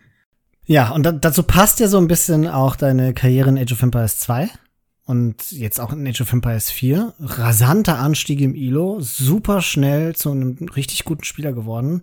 Age of Empires 2 bewegst du dich im Moment vor allen Dingen im Bereich so zwischen, sagen wir mal, 1700, 1900 Elo. Aber du hast eben auch mal diese magische Zahl 2000 Elo erreicht. Das ist für so einen normalsterblichen Menschen wie jetzt mich immer so ein Wow, Wahnsinn, der hat's geschafft. in Age of Empires 4 sieht's ja fast noch besser aus, nicht wahr? Also du bist ein fester Bestandteil der Top 300 der Welt. Ja, also ich glaube halt in AoE 2 war es ja so, wie ich schon vorhin angesprochen habe, dass die Leute einfach jahrelange Erfahrung haben, aber ich habe ja damit angefangen, das zu spielen. Und ich kann mich noch an diesen Moment erinnern, dieses, ich stand schon, glaube ich, viermal davor, 2000 Elo zu erreichen. Und ich habe jedes Mal das Game verloren. Und habe ich irgendwann abends gespielt, das war so drei Uhr nachts oder so und ich habe gar nicht gecheckt, dass wenn ich jetzt gewinne, dass ich dann 2K Elo bin. Ne? Also ich habe es überhaupt erst gar nicht gerafft. Während dem Spiel ist mir dann klar geworden. Ich habe das Game tatsächlich gewonnen. Ich saß erst mal so 20 Minuten da und habe einfach mir nur einen weggegrinst. So. Also es war für mich schon auch, war für mich schon auch irgendwie wichtig und so. Ich habe dann auch direkt ein YouTube-Video aufgenommen, in dem das glaub 4 Uhr nachts oder so entstanden. Das ist heute noch auf meinem YouTube-Kanal, kann man nachgucken. Und ich grinse da halt dau dauernd. Also ich grinse da komplett durch so, ne? Es war schon für mich was, ja, was, was super Besonderes auch irgendwo, ähm, das zu erreichen, vor allem in der kurzen Zeit halt auch. Was ist denn dein Erfolgsrezept? Klar, du setzt dich wahrscheinlich mit Sport und mit solchen taktischen Problemen sehr systematisch auseinander, das kann ich mir gut vorstellen. Aber wie genau hast du es denn geschafft, tatsächlich in so kurzer Zeit so stark das Ranking hochzugehen? Ich glaube, ein großer Faktor, den nicht alle kennen werden, ist der Nikov halt. Nikov ist ein Top 8, Top 10 Age of Vampires 2 Spieler, der ich schon früh via Streaming entdeckt habe und mit dem ich einfach ein sehr gutes äh, Verhältnis hatte, der dann für mich Coaching gegeben hat. Also er hat mich gecoacht dadurch ist halt ein sehr, sehr freundschaftliches, wirklich sehr, sehr freundschaftliches Verhältnis auch entstanden. Und darüber habe ich natürlich einfach viel, viel mitbekommen. Viele, viele Werkzeuge und die habe ich halt versucht auszubauen. Also es war halt wirklich, ja, natürlich extrem viel Spielen, aber halt dieses bewusste Spielen. Also ich gehe in das Spiel rein mit einer Aufgabe. In einem Spiel setze ich mir halt die klare Aufgabe, okay, ich möchte, dass mein Town Center nicht idle ist. Auch wenn dann andere Sachen dafür flöten gehen und ich das Spiel verloren habe, geht's ja langfristig darum, dich zu verbessern. Dann habe ich mir das Re Recorded Game, also diese Spielaufzeichnung angeschaut und habe mir überlegt, okay, hier war ich am Villager produzieren, warum konnte ich jetzt meine Einheit nicht micron? Was war der Grund? Hätte ich das anders machen können? Kann ich meine Ressourcen anders verteilen? Ich habe versucht, Schemata und Systeme einzufügen, die ich heute auch äh, versuche, wenn ich ja selber Coaching gebe, dann weiterzugeben. Ich habe mir versucht, also ein System zurechtzulegen, wie kann ich in einer bestimmten Reihenfolge die Sachen am effizientesten abarbeiten gibt es Möglichkeiten zu sagen, auch wenn ich vom, vom APM oder so nicht hinterherkomme, trotzdem das so aufzuteilen, dass es für mich funktioniert. Dann habe ich natürlich einfach super viele Streams angeguckt von High-Level-Playern, habe versucht, das zu adaptieren, was die gemacht haben. Und dann habe ich auch einfach super viel gecastet und gestreamt. Ich habe halt so viele Pro-Games angeguckt. Und wenn du halt die ganze Zeit siehst, was die machen, wie die ihre Ressourcen verteilen, dann lernst du das halt auch für dich zu einem großen Teil. Also es ist so eine Mix aus wirklich extrem viel Arbeit, aber vor allem dieses Bewusste, also wie kann ich jetzt besser werden? Was muss ich jetzt als nächsten Schritt machen, um mich zu verbessern? Und dann ist natürlich auch perfekt, wenn du natürlich so jemanden hast wie Nikov. Äh, ich meine, der Mann hat Wissen, ein Fass ohne Boden, was Wissen anbelangt. Da kannst du halt immer die Fragen zurückstellen und bekommst halt auch gute Antworten. Ne? Also es ist so ein mhm. Mix aus allem, würde ich sagen. Dann lass uns doch jetzt noch mal etwas ganz Besonderes machen. Und zwar versuchen wir mal so eine Meta-Analyse von deinen acht Monaten zu machen, die du gebraucht hast, um in die Top 500 aufzusteigen. Wenn du dich sozusagen retrospektiv als deinen eigenen Schüler siehst und dann stellst du dir das also wie so ein Projekt vor, ja, Projekt Top 500. wie in allen guten Projekten muss man normalerweise sowas wie einen Milestone-Plan aufstellen. Was würdest du denn als die Meilensteine diese acht Monate identifizieren? Was waren so wichtige Turning Points, wichtige Marker, die du erreichen musstest, um dann wieder einen neuen Schritt zu machen? Also klar, am Anfang sowas wie Hotkeys und Bildorders beherrschen, aber hattest du zum Beispiel APM-Ziele oder Wissensschatz-Ziele oder ähnliche Dinge? Was für mich extrem wichtig war, war natürlich klar, Hotkeys zu trainieren und Bildorders und dann der nächste Schritt war, für mich von Age to Age durchzugehen. Erstmal habe ich das mit Idle Time begonnen, dass ich praktisch Dark Age geschaut habe, jedes Recorded Game mir angeguckt habe von mir und geguckt habe, habe ich dort Idle Time, wenn ja, wo und warum. Und diesen Fehler zu eliminieren, das gleiche habe ich dann mit dem Feudal Age gemacht. Und dann habe ich mir natürlich die Zeiten angeschaut. Das heißt, ich habe mir mein Dark Age angeguckt und habe geschaut, okay, hier habe ich einen Villager zu viel gebaut. Warum habe ich diesen Villager zu viel gebaut? Und habe versucht, den dann rauszunehmen für eine bessere Baureihenfolge. Dann habe ich das im Feudal Age gemacht. Dann habe ich im Feudal Age geschaut, wie sind meine Villager verteilt für dies, was ich spiele. Also wenn ich jetzt Double Arch Range spiele, warum äh, habe ich 16 auf Wood gehabt? So 16 auf Wood brauche ich nicht. Dann habe ich gesehen, ich, ich floate zu viel Holz. Also ich habe zu viel Holz auf der Bank. Das muss ich ändern. Das heißt, ich brauche weniger Villager auf Holz.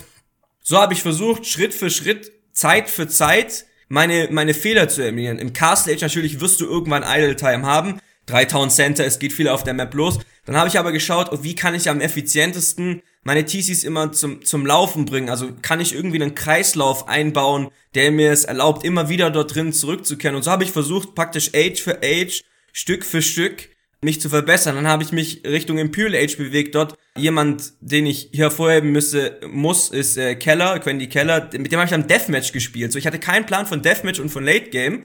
Und ich war eine ich war übelst bad im Late Game. Und er hat sich einmal, wir haben keine Ahnung, wie viel wir gespielt haben oder so, aber es war schon einiges. Und danach war mein Late Game einfach dreimal so gut. Und so habe ich immer versucht, neue Dinge zu implementieren. Und klar, natürlich gehören auch Elo-Meilensteine dazu. Ich glaube, für mich war wichtig die 1500. Und dann die 1800 waren ein sehr harter Punkt für mich. Ich bin sehr lange bei 1700 festgehangen. Und dann halt die, die 2000 plus, ne? Kann man sagen, dass es zu bestimmten ILO-Abschnitten sowas gibt, was wie so ein zusätzlicher Skill ist, den man haben muss, damit man wieder im ILO steigen kann? Was weiß ich, von 1400 auf 1600 zu kommen oder eben die 1800 zu knacken? Gibt es dann irgendwie sowas wie ein Spielprinzip, das neu beherrscht wird, was vorher einfach irrelevant war? Oder ist das, hat das damit nichts zu tun? Bis 1500, 600 kann man eigentlich nur mit, mit komplett guten Makro und einer Strategie nur Ritter gefühlt bauen, komplett gewinnen, wenn man das makrotechnisch gut hinbekommt. Das heißt, je weiter du nach oben gehst, desto mehr musst du deine Makro mit deinem Micro, also mit der Einheitenbehandlung, mit der individuellen Einheitenbehandlung äh, verbinden und dann auch mit dem Spielstrategischen, also in welche Einheit wechsle ich, welche Upgrades mache ich, zu welchem Zeitpunkt. Das heißt, das ist auch immer der erste Ansatz, den ich versuche meinen Schülern beizubringen. Also das so, ich nenne es immer ein Fundament, ein Haus. Also viele Leute wollen dann immer vorne ihre ihre Archer Micron gegen eine Mange und splitten und tralala. So, das ist halt, wie wenn du ein Haus baust, musst du dir vorstellen, das Archer Micro ist halt das Interior, also das Sofa, das Bild, das du am Ende des Tages an die Wand noch hängst, das sind diese Kleinigkeiten. Aber dein Grundgerüst, dein, dein Fundament ist halt dein Makro, deine, dass du keine Idle Time hast, dass du deine Villager sauber auf die Ressourcen verteilst, dass du vor allem dann auch mit Einheiten einfach produzierst. Und äh, so kann man das schon auch sehen im, in den Elos. Also je weiter du nach oben gehst, desto mehr wirst du dieses Verbinden von Makro und Micro haben und dann der nächste Schritt natürlich obendrauf ist dann wirklich das Spielwissen. Also das sind dann die Pros, ne? die Top-Leute. Wo müssen meine Einheiten zu welchem Zeitpunkt sein? Warum müssen die da sein? Kann ich mhm. überhaupt dort sein? Kann ich überhaupt dort Schaden machen? Muss ich überhaupt dort Schaden machen? Sind dann, also das sind dann sehr spezifische und detailspezifische Fragen. Ja, das sind dann so Sachen, mit denen, mit denen ich mich dann auch in der Analyse gerade so beschäftige, wenn es dann wirklich an die, an die ganz hohen Elo-Bereiche rangeht.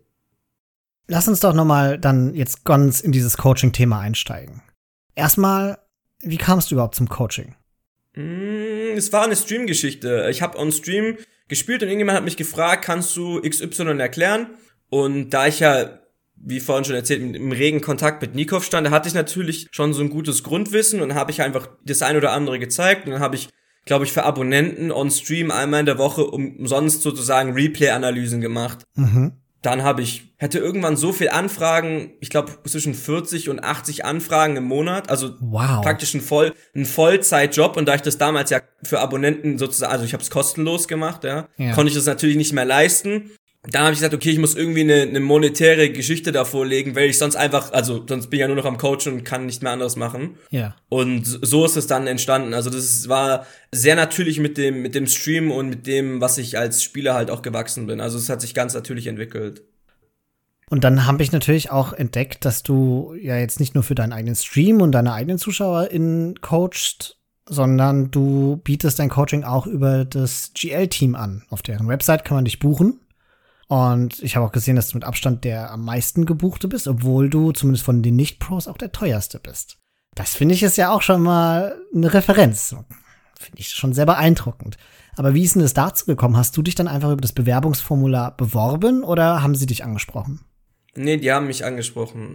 Mm, die haben damals diese Plattform released und irgendjemand von denen war bei mir im Stream schon Zuschauer oder hat öfters zugeguckt und hat halt gesehen, dass ich das Coaching, ich habe es ja auch im Stream gemacht und dann hat er gesagt, hey, hast du nicht Bock bei Gamer Legion mit reinzukommen? Mhm. Und dann habe ich mir das halt angeschaut und habe das halt gut empfunden und habe dann den Vertrag unterschrieben, wo ich damals stand, sehr sehr gut war. Also mo sowohl monetär als auch von Publicity mäßig. Das war eines der besten Dinge, die ich zu dem Zeitpunkt hätte machen können. Also ich müsste, ich wäre wirklich komplett blöd gewesen, wenn ich da Nein dazu gesagt hätte. Wie ist das denn? Kann man sich bei dir eigentlich so als Team auch für ein Coaching anmelden? Weil ich zum Beispiel bin vor allen Dingen Teamspieler mit meinem mit Podcaster, dem Felix zusammen. Wir spielen eigentlich fast nur noch mhm. 2v2s. Könnte man dann zu dir kommen und sagen, hey, wir fokussieren uns aber auf 2v2s und möchten dazu ein Coaching oder machst du nur 1v1s? Nee, ich mache auch Team. Ich hatte just jetzt am Sonntag drei Jungs. Die sind so 1000 Elo gewesen und denen habe ich dann auch das gemacht. Dort wirst du natürlich viele Aspekte, die aus dem 1v1 sind, schon auch finden. Gerade wenn es um Build-Orders und Co. geht, wenn er jetzt eine Archer-Build oder im 1v1 oder im Teamgame spielt, ist es mal nicht so differenziert, aber man geht dann schon ein bisschen mehr auf, auf teamtaktische Geschichten ein und auf andere Sachen. Aber ich bin auf jeden Fall kein Teamgame-Experte. Und das kann ich auch jedem empfehlen, wenn ihr euch Teamgame Coaching holen wollt, dann gibt's auf der Gamer Legion Seite den Andorin, NC Andorin. Und ich kann das zwar auch, definitiv, und ich werde auch viel hinbekommen, aber ich glaube, der ist nochmal, was Teaming angeht, auf jeden Fall würde ich den zu den besten zehn deutschen Teamgame-Spielern zählen, wahrscheinlich sogar zu den besten fünf oder so, ich habe keine Ahnung aktuell, wie es aussieht, aber der ist schon extrem gut und extrem, hat ein extrem fundiertes Wissen. Das wäre meine Empfehlung, aber ich krieg das auch für den Elo-Bereich 1800 niedriger krieg ich das auch hin, aber darauf ist er schon nochmal deutlich versierter auf jeden Fall. Wenn du 1800 meinst, meinst du jetzt das One-One-Elo oder meinst du Ja, ich meine jetzt einfach One-One-Rating, genau, ja. Also ich, ich kann bestimmt dort auch sehr viel machen, aber er ist halt einfach ein richtiger Experte in dem Bereich, ne? Ja. Und das hilft natürlich schon, wenn man sich auf, auf den Teamgame-Bereich spezialisiert hat, ne? Dann schließen wir mal diese Klammer. Gehen wir noch einmal letzten Schritt zurück zu dem Coaching. Coachst du eigentlich auch Age of Empires 4 oder immer noch ausschließlich 2? Ja, ich coache auch Age of Empires 4, ja. Cool. Hast du da auch schon Anfragen bekommen? ja, ja, die gehen privat über, über mich. Privat steht, gibt's im Discord bei mir einen Thread, der heißt Age of Empires 4 Coaching, da steht alles drinne, so vom, vom grundlegenden Ding, da stehen auch die, die Preise drinne. Und dann kann man mir einfach privat eine Nachricht schreiben, dann machen wir Termin, Zeitpunkt, Umfang, alles ab und dann gebe ich dort auch Coaching, ja. Dann schließen wir das Coaching-Kapitel mit der Möglichkeit für dich, mal vielleicht eine coole Anekdote oder so aus deinem Coaching zu erzählen. Hattest du irgendein besonderes Erfolgserlebnis, irgendeine richtig coole Erfahrung beim Coaching, die du erzählen möchtest? Ich glaube, das größte Erfolgserlebnis für mich ist Winchester in, im King of the Desert 4. Ich habe ja für Winch dort super viel Analyse und Co. gemacht und er hat ja Hera geschlagen, Mr. Yo und dann Leary. Und ich glaube, für, für Leary habe ich, jetzt lass mich nicht lügen, ich glaube 13 Seiten PDF geschrieben oder so. What? Und hab halt sein Spiel wirklich ins Kleinste aufgedröselt und mich mit Winch hingesetzt und halt drüber geredet. Und wir haben dann wirklich basierend auf Learys Verhaltensweisen und Spielmuster Strategien erstellt. Und dann hat er ihn, glaube ich, 4-1 geschlagen, wirklich grandios. Und das, was wir wirklich davor besprochen haben und auch in der Woche davor in seinen Übungsspielen trainiert wurde, wurde halt echt wirklich nach Masterplan umgesetzt. Und das war schon, ich saß halt da und dachte mir nur so, er macht halt genau das, was wir gesagt haben. Und Levi spielt halt auch genau so, wie wir wussten, dass er spielt. Und das war so ein Moment, wo ich gemerkt habe, okay, da hast du wirklich mal, also ich so selber loben ist bisschen schwierig, aber da haben wir wirklich zusammen als Team, Winchester und ich, einfach einen verdammt guten Job gemacht, so. Das war einfach von vorne bis hinten, ist das einfach genau so gelaufen, wie wir uns das vorgestellt haben.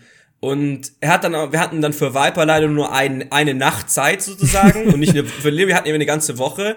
Und er hat mir dann auch geschrieben am nächsten Tag so, gegen Viper hat er sich total verloren gefühlt, weil wir diese Vorbereitung nicht haben, er hat dann auch verloren. Also der Unterschied zu Viper eine Nacht und Levi, wir hatten eine Woche, um es wirklich auf ihn vorzubereiten, um seine, ja, seine, einfach seine, er hat sehr viel Habits halt gehabt, also so Muster gehabt und die alle rauszufinden in, über mehrere Stunden seiner Spiele anzuschauen, wirklich, hat halt einfach so verdammt gut funktioniert und da war, das war einfach ein richtig cooler Moment für mich.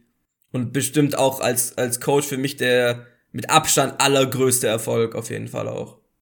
Boah, Joshua, ich bin geradezu sprachlos. Das ist ja der Hammer. Ich war einfach super happy. Vince und ich haben sehr, auch sehr freundschaftliches Verhältnis. Wir haben auch dann Charity-Events, 2v2-Events zusammengespielt. Wir haben ein AO4 Charity-Event gewonnen, jeder für einen Tausender. Äh, es war auch total verrückt. Jetzt hast du es gerade angesprochen. Es führt mich wunderbar zum nächsten Punkt. Denn hm, das Charity-Event, das du ansprichst, nehme ich mal an, ist dieses 2v2 Forest Everything Turnier in Age of Empires genau, 4, ja, nicht wahr? Ja. Und das ist ganz interessant. Du hast nämlich nach deinem Sieg, ja, du hast das Turnier tatsächlich mit Winchester gewonnen, auf Twitter überglücklich geschrieben, weil du nicht nur das Turnier gewonnen hast, sondern eben auch in der Vorrunde, ich glaube im Halbfinale war es, dein Idol Viper im Halbfinale besiegen konntest. Ist er dein Idol, weil er einfach der Greatest of All Time ist, oder gibt es schon spezifische Merkmale in seinem Spielstil oder seiner Einstellung, weshalb du ihn dir ausgesucht hast als Vorbild?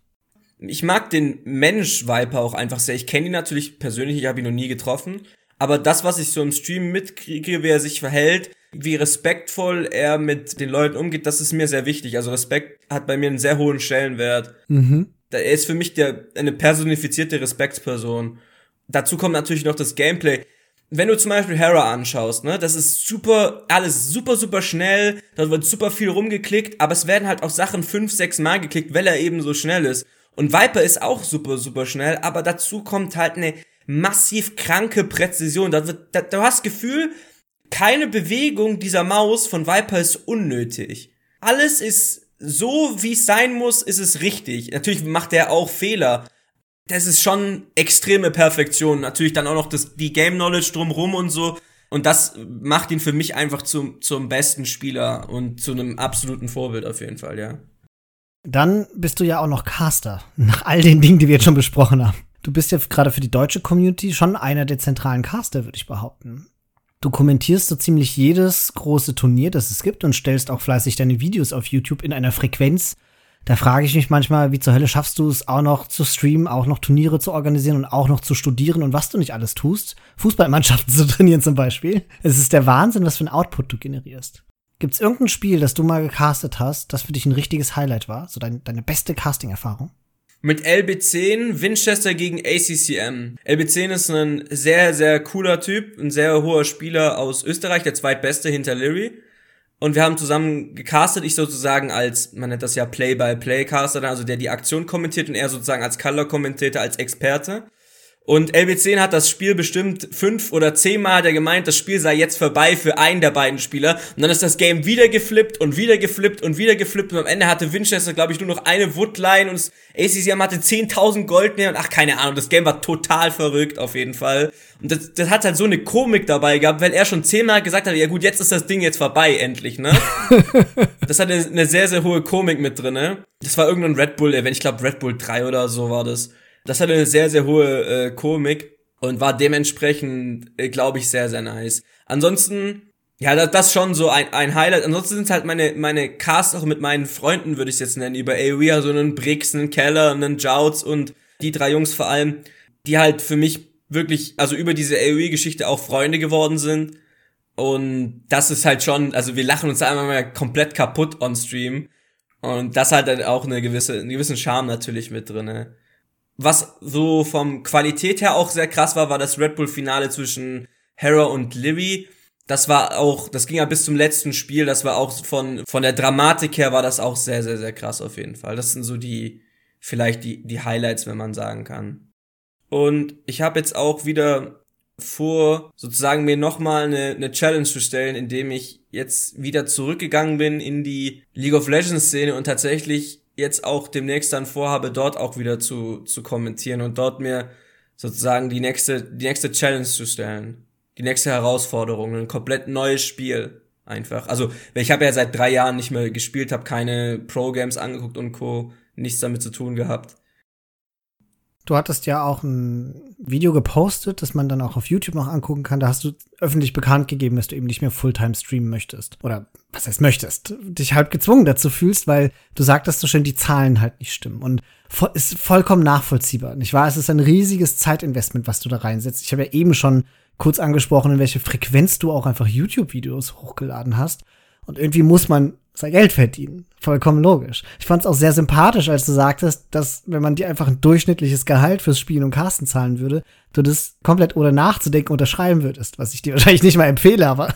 Würde ich aber machen, weil das meine Herzensangelegenheit ist und am Ende des Tages hört sich das alles sehr cool an, aber es sind halt Zahlen und Fakten. Wenn ich halt ein Turnier organisiere, bekomme ich dafür zwischen 4 und 6.000 Euro. Wenn ich aber in die gleiche Zeit streame, bekomme ich halt vielleicht 200 Euro, ne? um das in ein Verhältnis zu setzen. Ja. Und das ist, das sind halt einfach Zahlen, die kann ich einfach nicht ignorieren, so, ne? Dazu kommt halt, ich bin zwar ein, in der breiten Masse ein sehr guter Spieler, aber es reicht halt nicht, um die Top-Preisgelder zu holen. Es reicht immer, um hier und da ein Preisgeld zu holen, aber es reicht halt nicht, um die Preisgelder zu holen, um auch wieder davon leben zu können. Und auch die Streaming-Zahlen sind, ich hatte eine Hoffnung mit AOE 4 und die hat sich am Anfang auch erstmal erfüllt gehabt. Da waren die Zahlen zeitweise so, dass ich gesagt hatte, okay, jetzt lege ich noch mal eine Schippe drauf und habe dann wirklich nonst, ich habe nichts anderes, ich bin nicht ins Fitnessstudio gegangen, ich habe mich nicht mit meinen Freunden getroffen, ich habe nur das gemacht, 24/7. Aber leider sind die Zahlen halt nicht dabei geblieben. Und deswegen habe ich halt die Entscheidung für mich getroffen, dass ich äh, sage, ich mache das alles zwar noch, aber ich lege meinen Fokus eben, wie ich vorhin gesagt habe, mehr auf das weniger Streams, aber dafür qualitativ sehr gute Streams und hochwertige Streams, ja. Alles klar. Meine Fragen sind erschöpft, Joshua. Vielen Dank dir für das Gespräch. Es hat mir wirklich sehr viel Spaß gemacht. Mir hat's auch super viel. Also ich, ich, wie man merkt, rede ich, glaube ich, sehr gerne. Wir macht das, ich könnte jetzt auch noch eine Stunde weiterreden. Also mich, mich stört das nicht. Wenn du noch irgendwas hast, was Spontanes, dann, dann ruhig her damit. Ansonsten bedanke ich mich natürlich auch für die äh, Einladung. Hat mir super viel Freude bereitet. Das war wirklich was, wo ich mich jetzt, seit wir drüber geschrieben haben, echt wirklich drauf gefreut habe, was mir super viel Spaß gemacht hat. Und ja, gerne wieder. Ne? Und damit kommen wir zum Ausblick für den Monat März. Fangen wir an mit Age of Empires 4. Denn im März konzentriert sich im Grunde alles in Sachen Age of Empires 4 auf das N4C Turnier, das von Nilly gehostete 100.000 Dollar Turnier. Dieses 1v1 Turnier wird ab dem 5.3. bis zum 13.3. vor Ort im Berliner Gaming House des E-Sport Clubs Gamer Legion stattfinden und beginnt mit Best of Fives im Swiss System, gefolgt von den Playoffs mit Best of Sevens für Viertel- und Halbfinale und einem Best of Nine für das Finale. Alle Spiele werden von Wodka als Observer beobachtet und von Nilly, Dave, Ossie Drongo und Grubby gecastet. Zum Event eingeladen waren The Viper und The Muslim. Weiterhin qualifiziert haben sich Beastie, QT, Marine Lord, Vortex, Linok, Lucifron und The Mister. Und dann gab es vor ganz kurzem noch eine neue Ankündigung, und zwar die Golden League. Und wer gedacht hat, 100.000 Dollar, das ist ja der Hammer, der wird jetzt vollkommen vom Stuhl fallen, denn die Golden League ist ein weiteres Age of Empires 4 Turnier, das auch im März starten wird und dann aber nochmal den Price Pool toppt mit 125.000 Dollar. Die beiden Qualifier-Tage finden am 19. und 20. März statt. Das eigentliche Event findet dann jedes Wochenende vom 26. März bis ganz zum 29. Mai statt. Weitere Spieler können sich durch ihre Ladder-Rankings und Turnierleistung qualifizieren. Das Besondere an der Golden League ist, dass sie sich in mehrere Runden mit mehreren Themen einteilt. In einem Abschnitt werden nur offene Maps gespielt, in einem anderen Abschnitt werden die Zivilisationen mit der höchsten Winrate auf einer Map nicht spielbar sein, sodass Off-Meta gespielt werden muss. Im letzten Abschnitt wird ein besonderes Sith-Draft-System genutzt, sodass es zu besonderen Matchups kommt und Mirror-Spiele ausgeschlossen werden. Aber auch zu Age of Empires 2 gibt es ein paar Turnierankündigungen, wenn auch hauptsächlich eher kleinere. Fangen wir an mit dem World Rumble. Das ist ein 1 gegen 1 Turnier, das von OGN Empires gehostet und von Microsoft gesponsert wird. Der Preispool beträgt 5500 Dollar. Die Gruppenphase läuft noch bis zum 6.3. Das Finalwochenende findet vom 11. bis zum 13.3. statt. In den Playoffs sind voraussichtlich Spieler wie Sito, Supi, Bra, Project Belgium, Bals, Miguel und Casper dabei. Also vor allem Spieler, die unter den Pros eher in der zweiten Reihe zu finden sind. Die Maps sind sehr abwechslungsreich und ungewöhnlich, daher wird es bestimmt sehr unterhaltsam. Zu sehen ist das Event hauptsächlich bei dem französischen Streamer OGN Empires. Seinen Kanal findet ihr in der Folgenbeschreibung. Außerdem gibt es noch Return of the Clans. Das ist ein 3 gegen 3 Turnier mit 13 Maps, zum Beispiel Atoll, Chaos Pit, Nomad und Black Forest, aber kein Arabia, sowie einem Prize Pool von 5000 Dollar. 64 Teams bzw. Clans können teilnehmen, die Gruppenphase läuft noch bis zum 6. März. Die Playoffs finden dann vom 7. bis zum 20. März statt. Dabei sind unter anderem Aftermath, Gamer Legion, bekannte Arena Clowns in der Clown Legion White Wolf Palace, Vietnam Legends und noch weitere Teams mit bekannten Spielern. Zu sehen ist das Turnier bei Nova AOE. Seinen Kanal findet ihr in unserer Folgenbeschreibung. Auch Memp wird einige Spiele casten. Weiterhin gibt es noch den Banano Open Classic. Das Banano Open Classic ist ein 1v1-Turnier, gesponsert von Memecoin, also einer Kryptowährung, die einen Prize Pool von 200 Dollar beiträgt. Bis zum 1. März kann man sich anmelden und an dem Tag findet auch direkt das Turnier statt. Gespielt werden Maps mit Bananenthemen. Und Land noch mit. Dann gibt es noch ein 2v2-Event, nämlich den Low Elo Co-op Cup 2. Ein Turnier für SpielerInnen mit einem maximalen 1v1 Elo von 1400 und einem gesamten 1v1 Elo von 2400. Wenn dieser Podcast erscheint, kann man sich zwar nicht mehr anmelden, aber vielleicht möchte ja jemand zusehen. Die Gruppenphase läuft nämlich noch bis zum 15. März und das Finale findet dann am 3. April statt. Dann haben wir noch ein größeres Turnier und zwar Master of Socotra 2. Die zweite Iteration von Master of Socotra wird erneut von John Slow gehostet und hat einen Pricepool von 3.333 Dollar. Dieses Turnier hatte, als es das erste Mal stattfand, schon viele unterhaltsame Spiele hervorgebracht und war vor allem, passend zum heutigen Spotlight, ein gewaltiges Lamefest mit geklauten Boars und eingemauerten Ressourcen. Ähnliche Kuriositäten erwarten uns mit Sicherheit auch diesmal ab dem 7. März, wenn die Round of 16 startet. Das Finale findet dann am 27. März statt.